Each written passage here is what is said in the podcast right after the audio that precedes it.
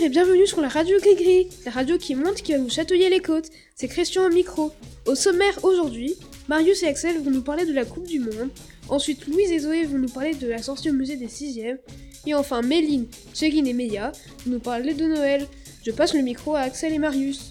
Bonjour, ça n'aura échappé à personne, c'est la Coupe du Monde. Il y a une affiche au CDI où chaque jour vous pouvez écrire les résultats des matchs de la Coupe du Monde.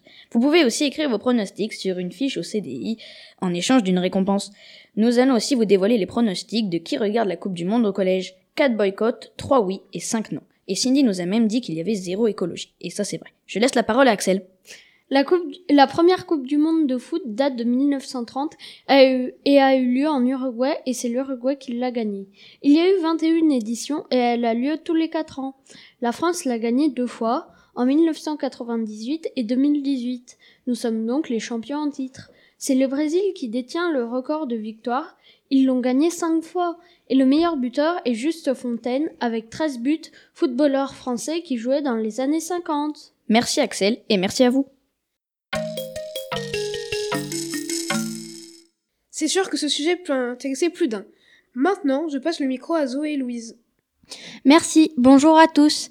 Moi et Louise, nous allons vous parler de la visite qui s'est passée en octobre et en novembre au musée d'Épernay. Cette visite était pour toutes les classes de sixième. Elle avait pour intérêt de faire un bilan sur le néolithique et le paléolithique. Bonjour à tous. Dans cette visite, un guide nous a montré des maquettes de villages au néolithique, des vestiges, comme par exemple, il y avait une défense de mammouth et des reproductions d'outils. Il y avait aussi des objets, comme par exemple des haches et des bijoux de plusieurs matières. Les élèves ont tous aimé la visite. Merci au collège, au musée et aux professeurs d'histoire géo. Merci, ça aurait dû être très intéressant. Maintenant, je laisse la parole à Méline, Chérine et Maya, euh, pour nous parler de Noël. Les élèves ont-ils fait des objets de Noël cette année? Alors oui, comme chaque année, les élèves de SECPA ont fabriqué euh, des, euh, des boules pour mettre à mettre dans le sapin, des boules en tissu. Ils ont aussi fait des bougies au senteur de Noël. Alors on a pomme cannelle, vin chaud, sapin de Noël et également des couronnes de Noël comme l'an dernier. D'accord, merci.